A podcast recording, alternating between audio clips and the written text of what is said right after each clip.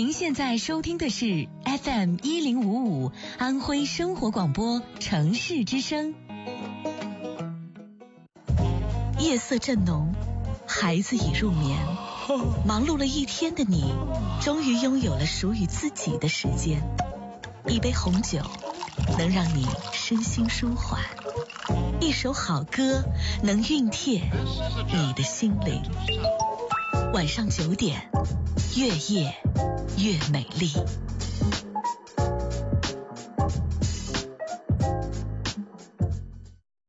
川流不息的车与人，霓虹璀璨的高楼大厦，熙熙攘攘的市场，冷气十足的小酒馆，是我眼中城市的碎片。千人高呼的体育馆，觥筹交错的社交场合。街角唱着民谣的流浪歌手，住在隔壁边切菜 边撒娇的小夫妻，是无数个城市碎片折射出的红尘烟火。每个人行走的方向不同，而我们之间却有一种自然而然的共鸣。第一次相遇是暖场，第二次相遇是试探。第三次相遇，才能敞开心扉。今晚是我们的第几次相遇？徐徐时光，夜色灿然，暖心相伴。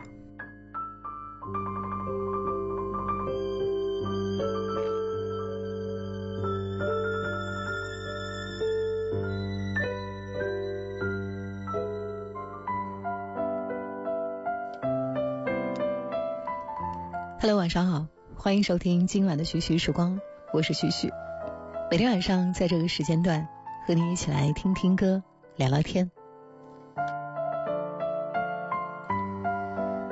刚过去的周末的两天，气温突然上升到了二十七度、二十八度，户外的太阳已经有一些热的灼人的眼，空气中好像也已经有了初夏的味道。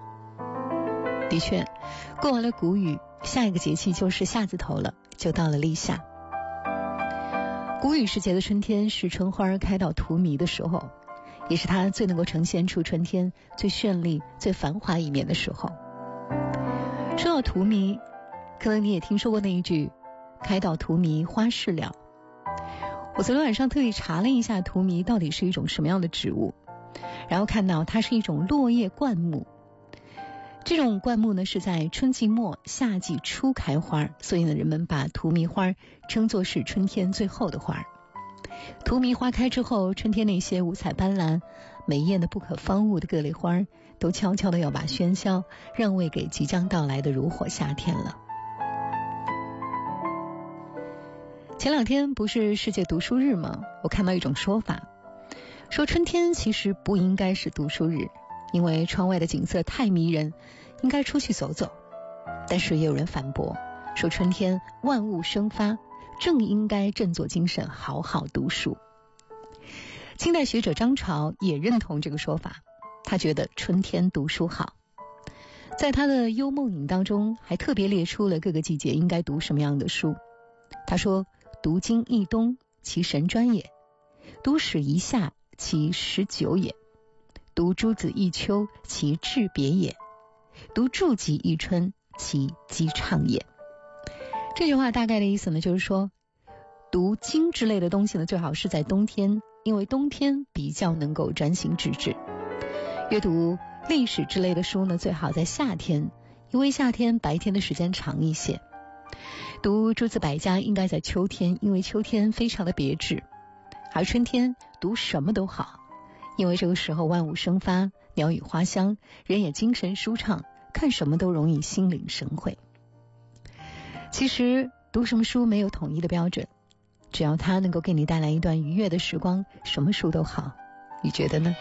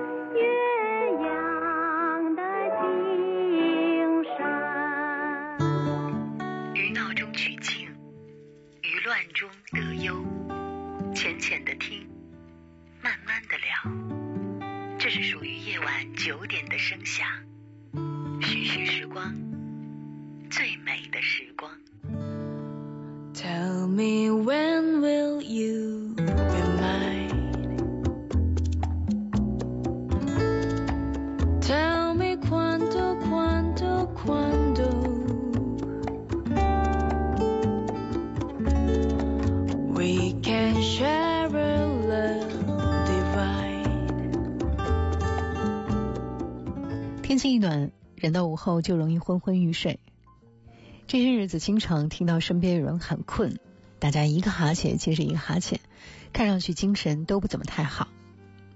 有人把这叫做春眠不觉晓，有人说这是春困秋乏夏打盹儿。总之，春天好像就是很容易犯困。为什么会春困呢？现代医学是这么解释的：说春困。是因为人的机体不能够很快的适应外界的环境变化，而出现了一种生理现象。冬天气温比较低，皮肤的毛细血管收缩，所以内脏器官和大脑的血流量增多，大脑的氧气供应也随之增多了。而到了春天，气温回暖，皮肤的毛细血管扩张，内脏器官和大脑的血流量相对减少，大脑的供氧量也随之减少，于是人在春天就比较容易犯困了。那怎么来克服春困呢？《黄帝内经》里说：“春三月，此谓发陈，天地俱生，万物以荣，夜卧早起，广步于庭。”大概的意思就是说呢，春天人和植物一样，都处在生长的阶段。这个时候，人应该早睡早起，有空的时候呢，多出去散散步。但我发现现在有不少人都有晚睡强迫症。非常迷恋晚上十一点之后的独处的时光，比如经常喜欢熬夜打游戏、上网、看书、看电影，就算没有什么要紧的事儿做，也不愿意睡觉，非要熬到凌晨一两点钟才上床。其实我觉得这样的晚睡也可以理解，就是因为白天工作比较忙嘛，事情又多又杂，好像也只有到了夜深人静的时候，才有一段安静的属于自己的。想干什么就干什么的时间，所以有不少人不知不觉的就压缩了自己的睡眠时间。据说九零后是今天中国最缺觉也睡得最差的一代。前不久发布了二零一九年的中国睡眠指数报告，在这个报告当中显示，中国每天有超过五千万的九零后在熬夜，有三分之一以上的九零后是在凌晨一点钟之后才入睡的。他们中睡得最少的那一波，每天只睡四个小时。为什么要这么晚才睡呢？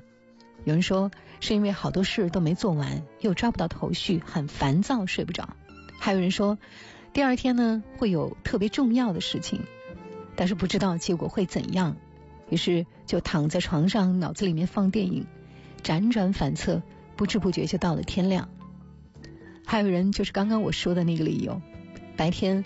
忙忙碌碌了一整天，晚上好不容易有点时间属于自己，哪怕困得厉害也不想睡。其实呢是舍不得睡，觉得睡觉好像亏得慌。那么睡不着的夜晚，他们都在做什么呢？今天晚上我们一起来听几个睡不着的九零后的故事。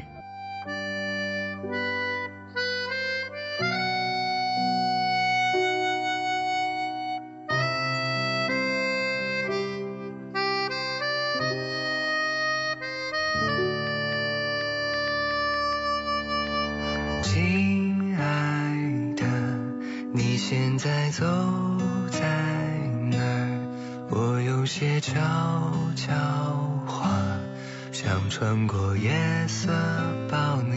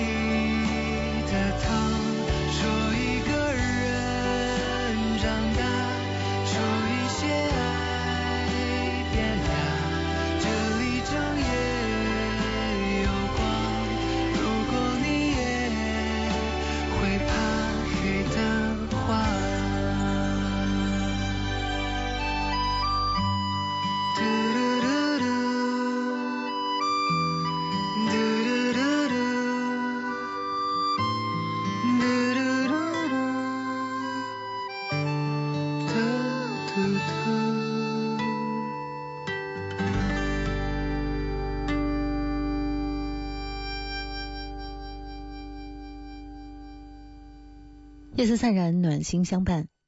欢迎您继续收听今晚的徐徐时光，我是徐徐。今晚上的节目，我们一起来认识那些睡不着的九零后。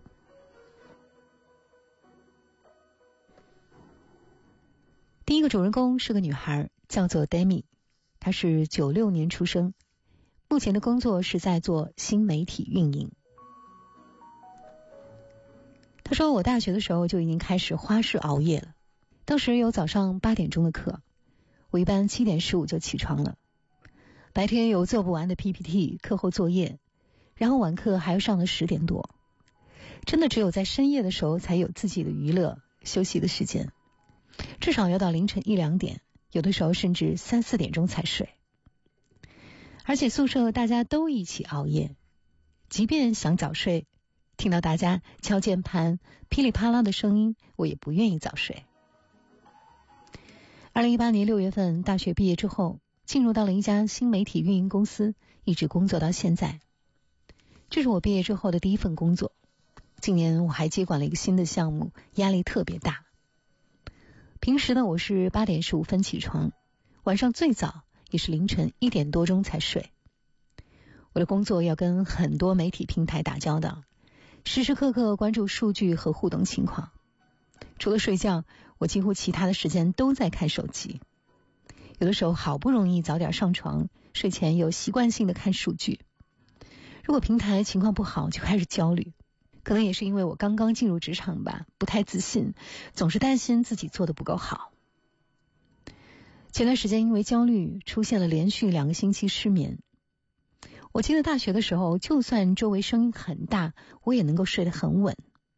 而现在，就算没有人吵，没有闹钟，我也睡不长，心里好像总有事儿，几乎没有一天是睡到自然醒的，基本上都是在闹钟响之前一个小时醒来。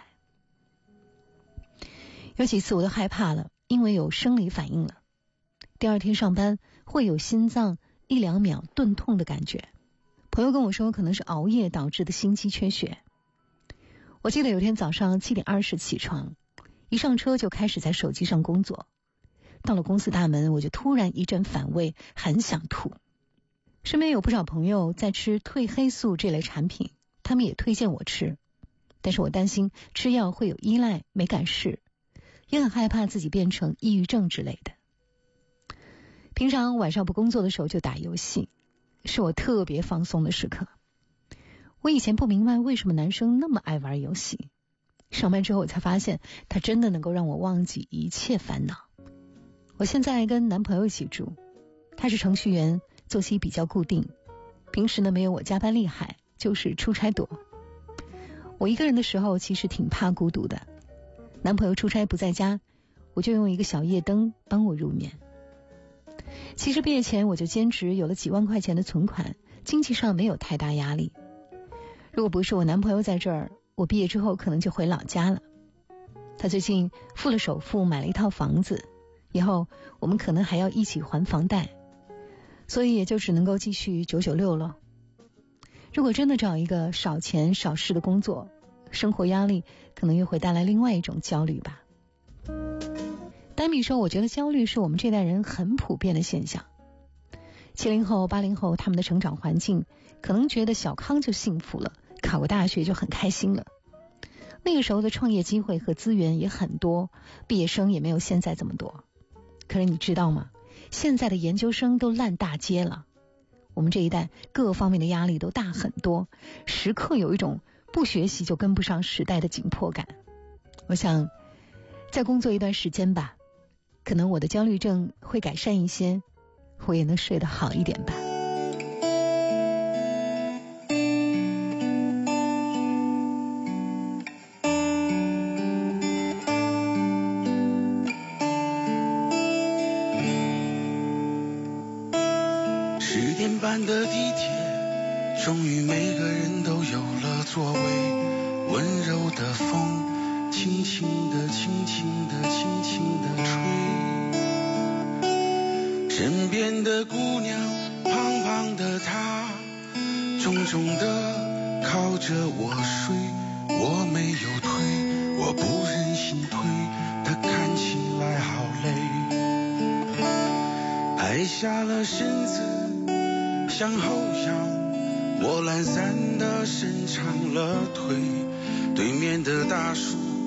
鼾声之中张大了嘴。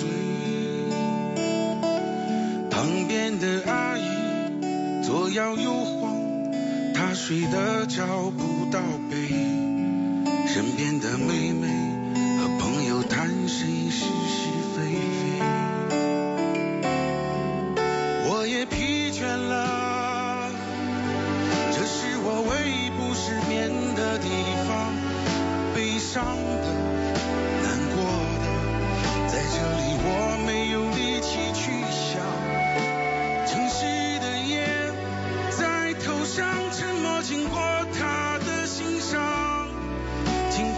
千疮百孔，仍在夜里笑得冷眼漂亮。我已疲倦了，这是我唯一不失眠的地方。沉重的、烫手的，在这里都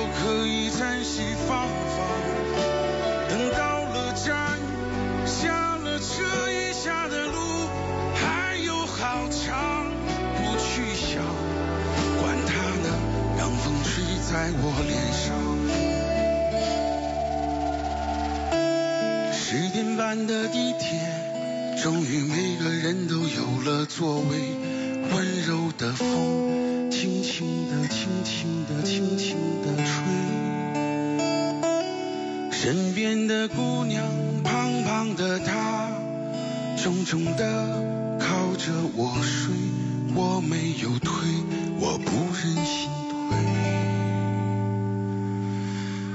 看起来好累。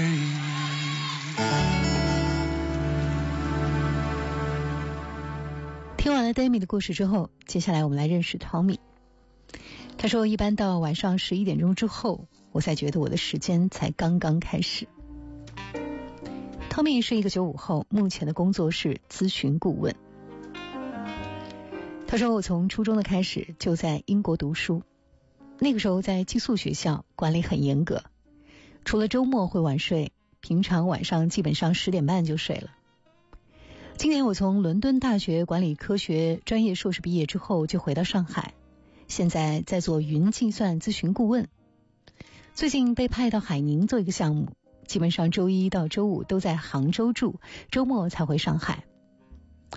新项目的工作强度还挺大的，我基本上早上八点多钟起床，九点到公司，然后经常工作到晚上十二点钟，甚至凌晨两点，偶尔会工作到清晨六点。虽然强度很大，但是我基本上是可以接受的，因为在大学的时候我的作息就很不规律，也习惯了通宵写论文赶 deadline，所以晚睡算是那个时候养成的习惯吧。而且我觉得现在自己晚上工作做事儿效率也挺高的。我女朋友是我的高中同学，从英国到现在五年多了，他跟我同行。我没有去杭州之前，我们俩一起住的时候。他属于早睡早起，一般晚上累了就要睡，而我呢是典型的晚睡早起，一到十一点我才觉得我的时间才刚刚开始，即使工作到十二点钟回家，也还是不觉得累，就是不想睡。毕竟白天脑子被工作占满，一到晚上就想有一点属于自己的时间，而且这个时间还总觉得不够，那就躺在床上看手机、看电影、看直播、看连续剧。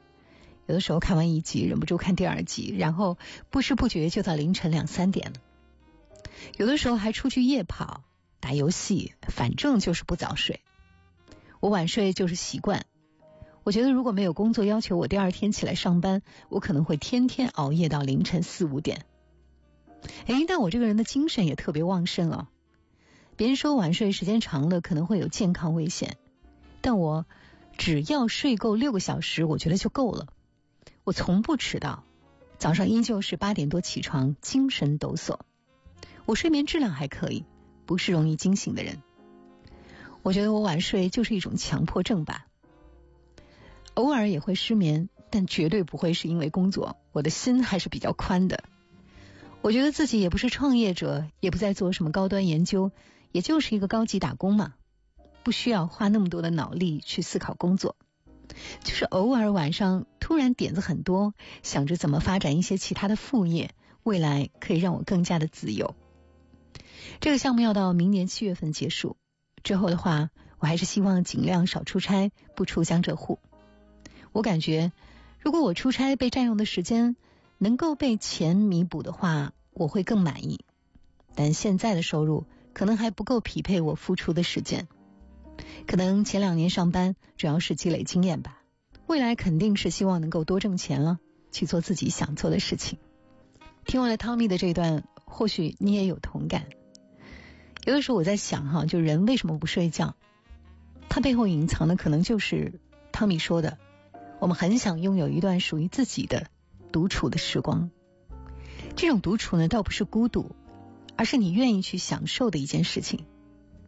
有的人每天都很忙，要应酬很多很多的事儿，他又不忍心又不舍得去拒绝社交，所以在白天几乎是被撕裂的。但是到了晚上，当他一个人独处，看看电影，看看自己喜欢的文章，好像身体和灵魂合一了。但是也有一种说法，就是越是在白天觉得事情做的不完整。或者是没有能够做到自己想做的事情的人，在晚上的时候才会发展出一个更加纯粹、放松，或者是让他感到更自由的自我。不知道这个说法有没有戳中你呢？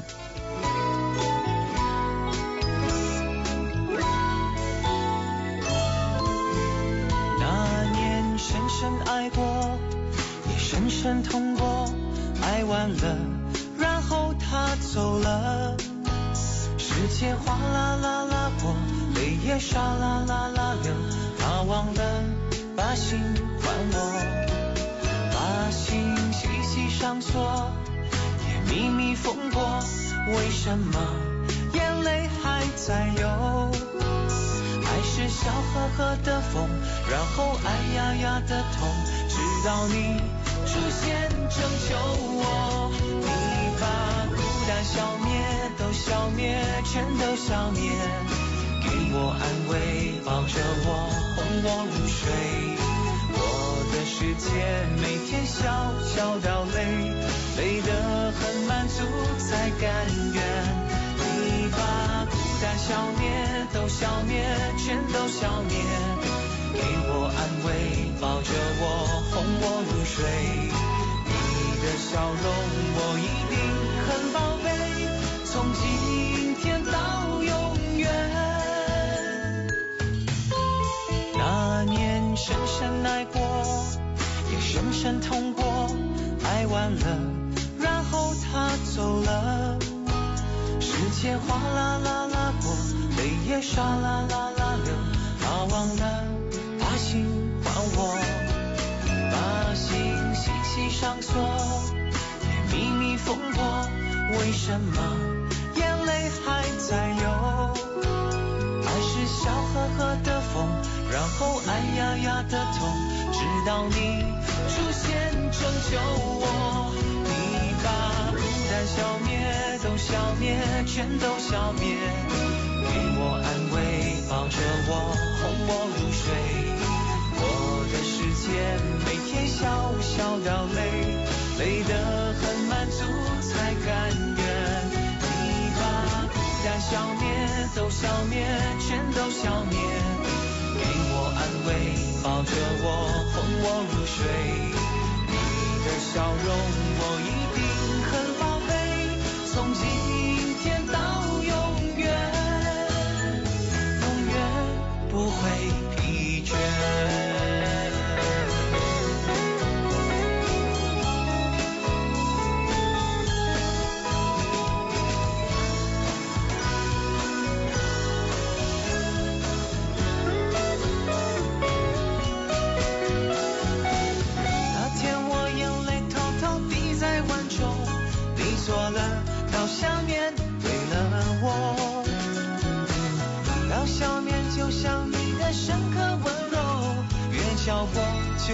越感动。你把孤单消灭，都消灭，全都消灭，给我安慰，抱着我，哄我入睡。我的世界每天笑笑到累，累得很满足才甘愿。你把孤单消灭，都消灭，全都消灭，给我安慰，抱着我，哄我入睡。的笑容我一定很宝贝，从今天到永远，永远不会疲倦。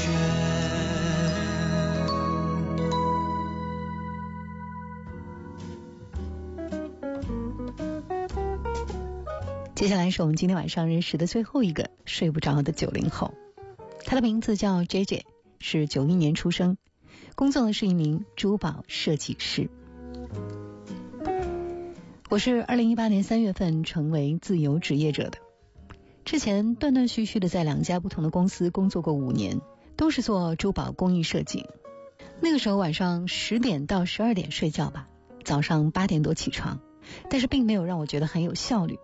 很多时间都浪费在外出和开会等等事情上。辞职之后，我回到老家武汉，真正的开始过起了晚睡的生活。因为没有上班打卡各种限制嘛，晚睡几乎是不可避免的。做设计师，只要有网络有电脑，随时随地都可以工作接活儿。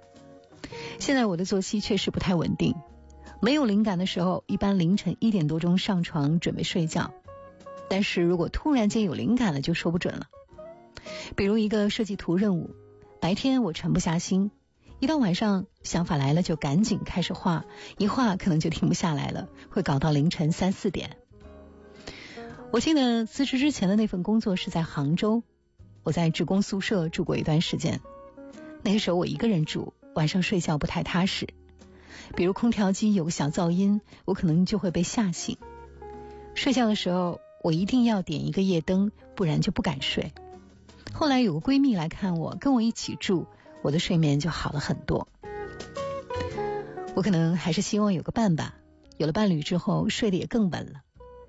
只要我的老公在身边，我就睡得好死，不管旁边有什么动静，我都不会醒。我老公是个八五后，职业足球运动员，他一般呢是下午开始训练，所以呢也不需要早起。一到晚上就好像精力特别旺盛，出门跑步、看电脑、打游戏，各种活动。我们俩也喜欢一起做很多事儿。我可能受他的影响，被带着也越睡越晚，变成习惯性晚睡了。现在我们俩大部分的工作和娱乐时间都集中在下午和夜晚，步调也比较一致。可是长期晚睡之后，有段时间我觉得我的眼袋和黑眼圈越来越重。肠胃也没有以前那么有活力了，有的时候还会消化不良。当时有点担心的，试过调整一段时间早睡，很快又失败了。我想，既然作息时间很难调整，那就只好尽力的提高睡眠质量吧。我不再强迫自己早睡，也买了记忆枕、香薰，也试过蒸汽眼罩，睡得确实比以前更好了，身体的一些症状也慢慢的消失了。我觉得晚睡。也能够睡得好，跟武汉的生活节奏有关系，因为这儿没有一线城市生活压力那么大，人也没有那么焦虑。对比我的亲弟弟，他几年前在上海工作过一段时间，在一家科技公司做物联网经理。我去看他的时候，我觉得他的压力特别大，白天工作特别忙，晚上回到家也不早点休息，觉得好不容易有了自己的时间，就一定要打游戏，搞得很晚才睡。他现在去了云南，跟一个朋友在中缅边境那边创业，做淘宝直播卖翡翠原石，很短时间就做得很好，但最大的代价还是睡眠。我最近也有了开工作室的想法。就想着怎么去发展，然后想着想着就睡不着了，也开始有点失眠。现在每天跟老公一起跑步，在家里追剧，没事儿还出去射射箭。自由职业的收入也能够满足我的生活开支，睡得也好。要不要放弃这些，去扛起创业的重担呢？说实在话，我还没有想好。以上就是今晚和你分享的三个。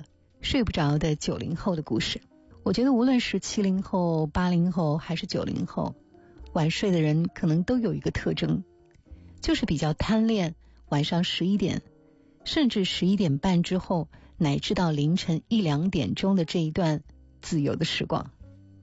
但是你没有想过，当我们选择了这种快乐，我们就必须意识到，它可能是对未来的透支，因为刚开始你可能是舍不得睡。但是后来，慢慢的就会像杰杰一样演变成睡不着。如果真心想早点睡觉，最有效的方法当然是远离手机了。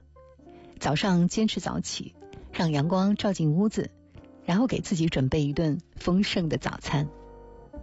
今天节目最后想和你分享美国诗人比利·柯林斯写过的一首诗，叫《晨》。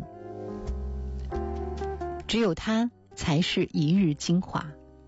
甩掉轻薄的被单，裸足踏在凉爽的地面，翅膀嗡嗡叫着，在房间里团团转。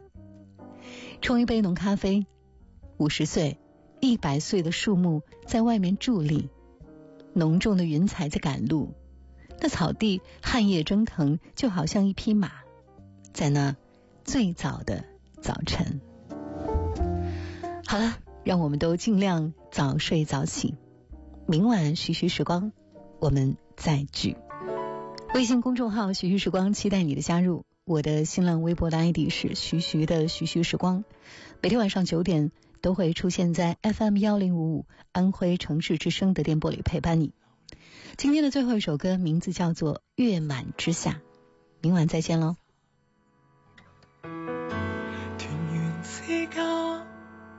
盼月满之下，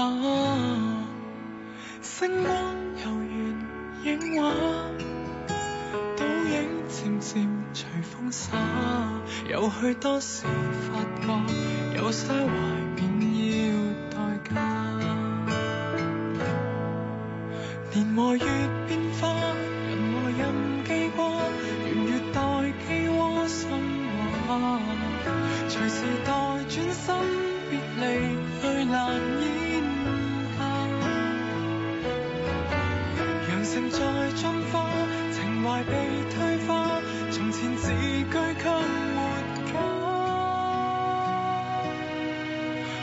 是你不需讨教，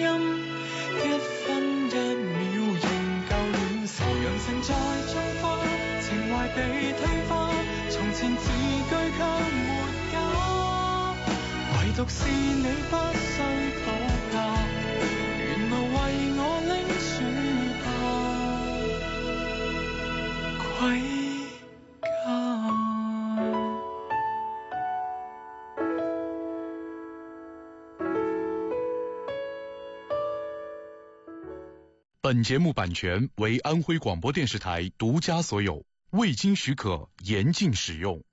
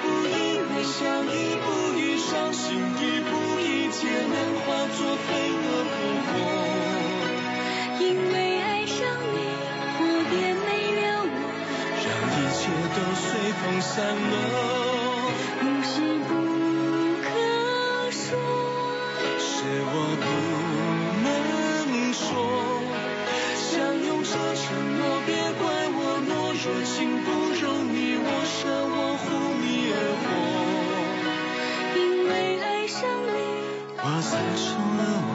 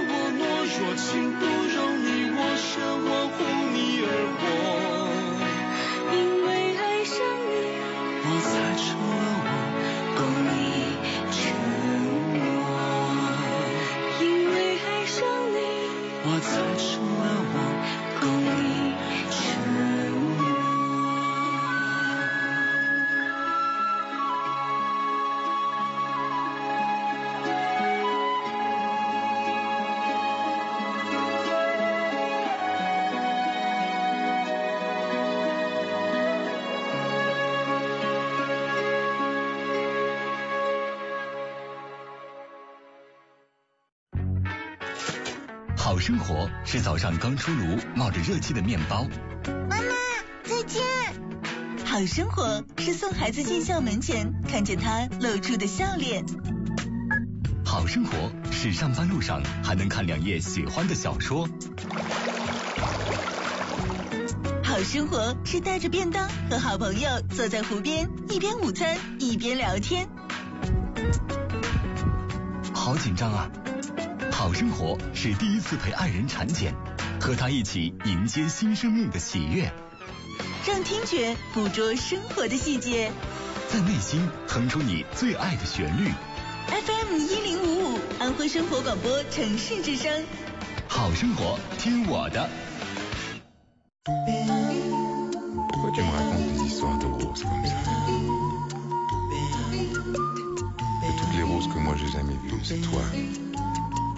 les plus bêtes.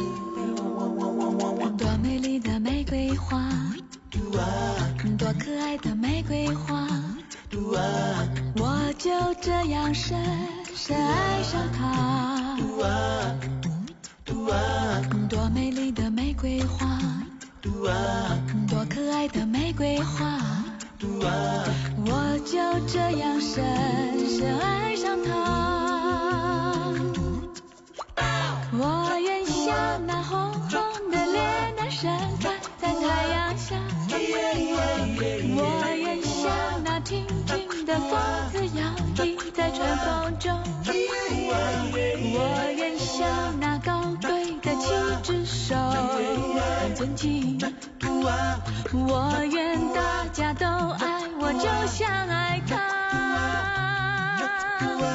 哦，美丽的玫瑰花，哦，可爱的玫瑰花，我就这样深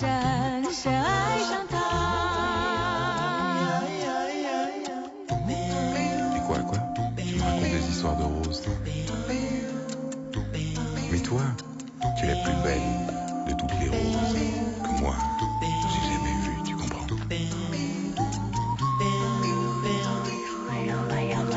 多美丽的玫瑰花，多可爱的玫瑰花，我就这样深深爱上它。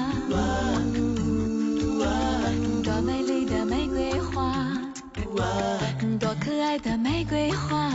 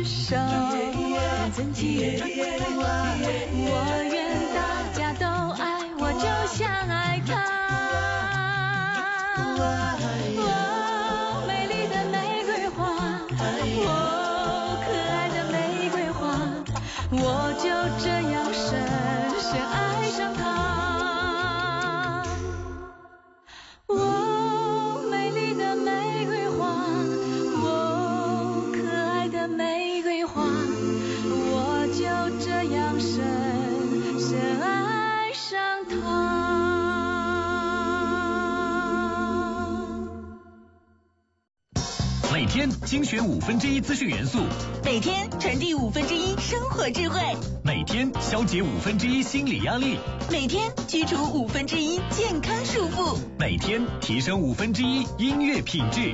每天为你搭配最佳生活营养比例。FM 一零五五，安徽生活广播城市之声。好生活，听我的。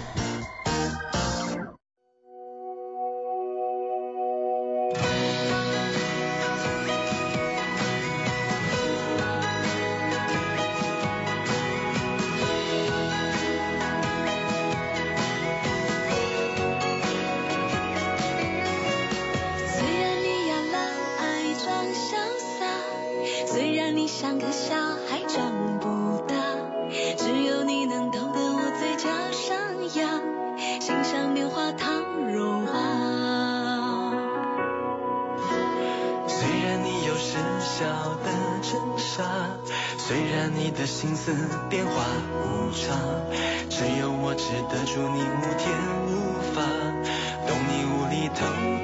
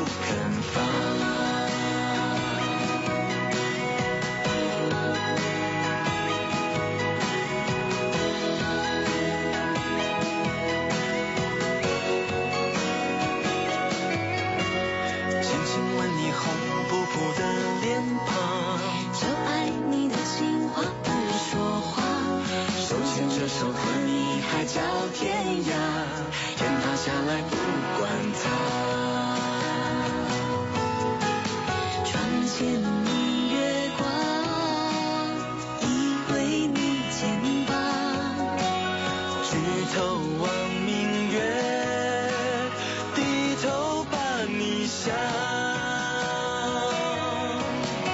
月光光心慌慌神是花好月圆的好时光。天上的一对地上的一双牛郎织女不相忘天堂再美美不过你心房。银河也宽不过你胸膛。把你紧紧抱进我的什么都不肯放。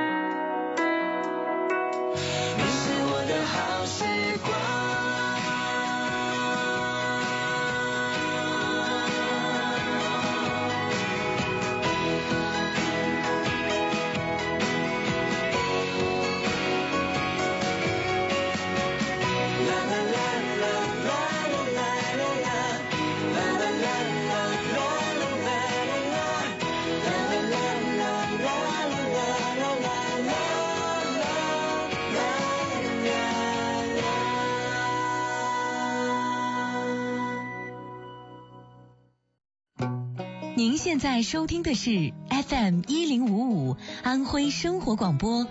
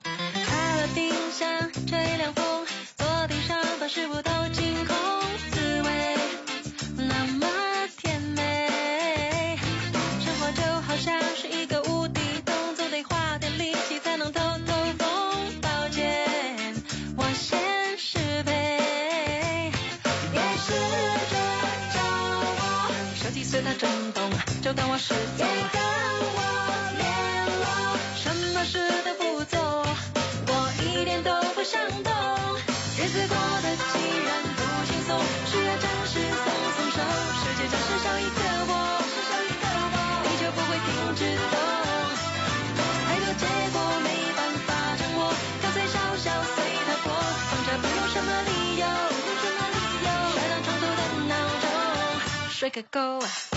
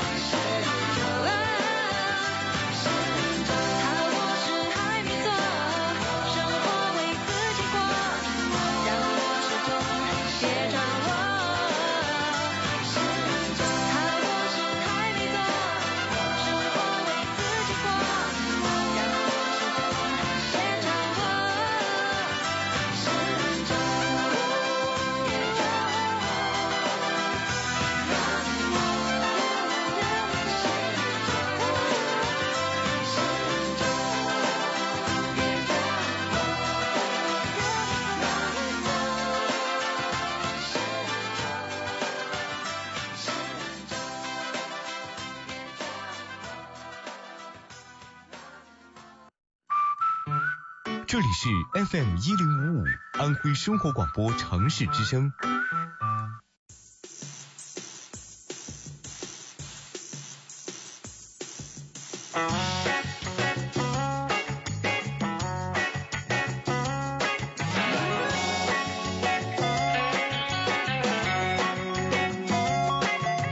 道理好多，不过小心嘴巴。